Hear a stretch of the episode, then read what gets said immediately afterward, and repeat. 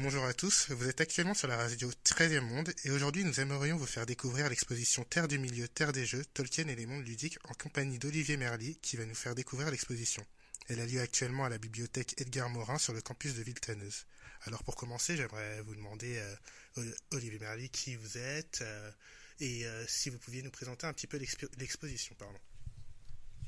Bonjour à toutes et à tous. Eh bien, euh, je suis Olivier Merly, bibliothécaire euh, attaché au FPJS, donc le Fonds patrimonial du jeu de société.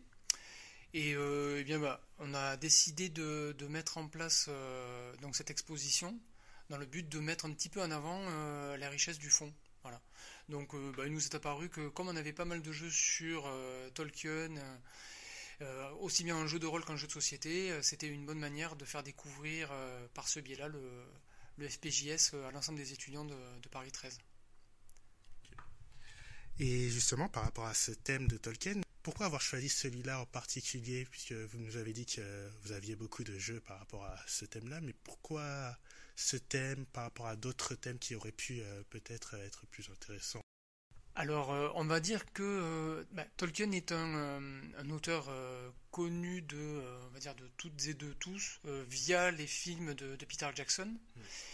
Et euh, cette année, donc, euh, une, plateforme, euh, je ne sais pas si j'ai le droit de parler de, Amazon Prime, donc, a sorti une série, Les Anneaux de Pouvoir, et il m'est apparu que c'était une bonne porte d'entrée pour essayer d'intéresser un maximum d'étudiantes et d'étudiants sur, de les inviter en tout cas à venir nous rendre visite sur cette exposition. Donc, on a beaucoup de jeux de rôle et de jeux de société. On avait aussi des ouvrages euh, parce que la, donc la bibliothèque euh, abrite deux collections euh, qui sont toutes les deux labellisées Colex, donc le Fonds patrimonial du jeu de société, et Livre au Trésor, qui est dédié au livre jeunesse. Donc il se trouve qu'on avait des éléments dans les deux collections qui pouvaient être mis en avant sur cette exposition. Donc ça a été un des éléments les plus, les plus comment dire, déterminants pour, pour le choix qu'on a fait. Je voulais aussi savoir euh, par rapport à, au Seigneur des Anneaux, puisqu'on sait qu'aujourd'hui c'est une franchise assez connue euh, mondialement, avec de nombreux produits dérivés tels que les jeux de société justement.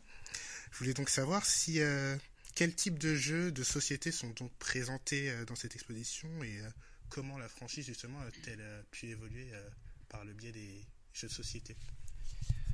Alors, au niveau des, jeux de société, on va dire qu'on va retrouver euh, deux types vraiment deux types distincts de jeux. Euh, en premier lieu, je parlais des jeux de rôle. Donc les jeux de rôle euh, le plus connu c'est Donjons et Dragons. Il se trouve que Donjons et Dragons c'est c'est une création des années 70 qui vient d'un groupe de wargamers qui ont décidé de, mettre de l'histoire, du scénario dans leurs histoires de, bataille. Et la, première intuition qu'ils ont eue, c'est d'utiliser l'univers de, de Tolkien. Donc Donjons et Dragons vient directement, en tout cas au niveau des stéréotypes, euh, le nain, l'elfe, euh, le hobbit, tout ça, ça vient euh, du Seigneur des Anneaux.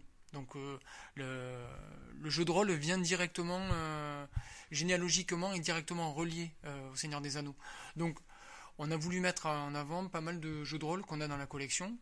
bon, je vous, laisserai, regarder directement sur place, mais c'est vrai qu'il y a l'anneau unique, il y a JRTM. Voilà, JRTM, donc le, jeu de rôle des terres du milieu, puis, euh, d'autres.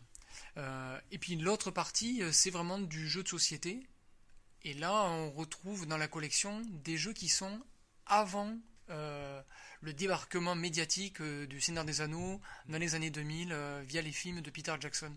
Donc c'est assez intéressant de voir généalogiquement ce que ça donne. D'un côté, on a des jeux un peu confidentiels euh, fin des années 70, début 80, qui parle du Hobbit ou qui parle du Seigneur des Anneaux. Et puis dès les années 2000, là on a euh, un déferlement de jeux euh, plus ou moins bien inspirés d'ailleurs, sur qui, qui s'inspire donc de, de l'univers de Tolkien.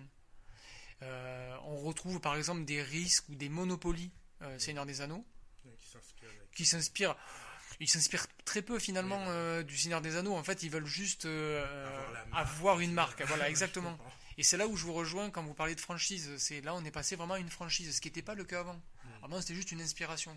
Là c'est vraiment des franchises. Et puis après il y a aussi quand même des vrais jeux de société euh, comme Bataille en Terre du Milieu où là on est sur euh, du, vrai jeu inspiré euh, qui essaie d'émuler le monde créés par Tolkien. Juste une toute petite dernière question. Quel jeu dans l'univers de Tolkien vous nous conseilleriez de jouer?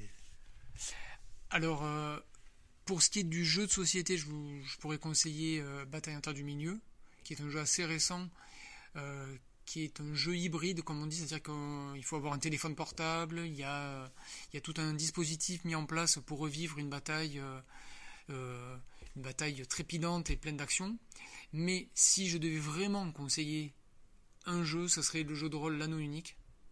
Déjà parce que c'est du jeu de rôle et que c'est merveilleux et surtout parce qu'en fait il émule parfaitement euh, l'ambiance de l'œuvre littéraire et non pas des films de Peter Jackson mais vraiment l'œuvre littéraire.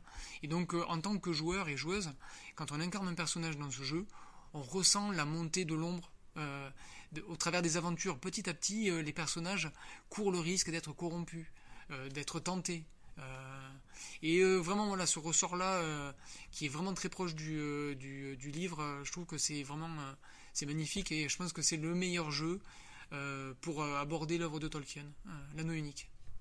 Eh bien, merci beaucoup pour cette interview, de nous l'avoir accordé et de nous avoir présenté cette exposition. Et on se retrouve pour une autre émission récemment sous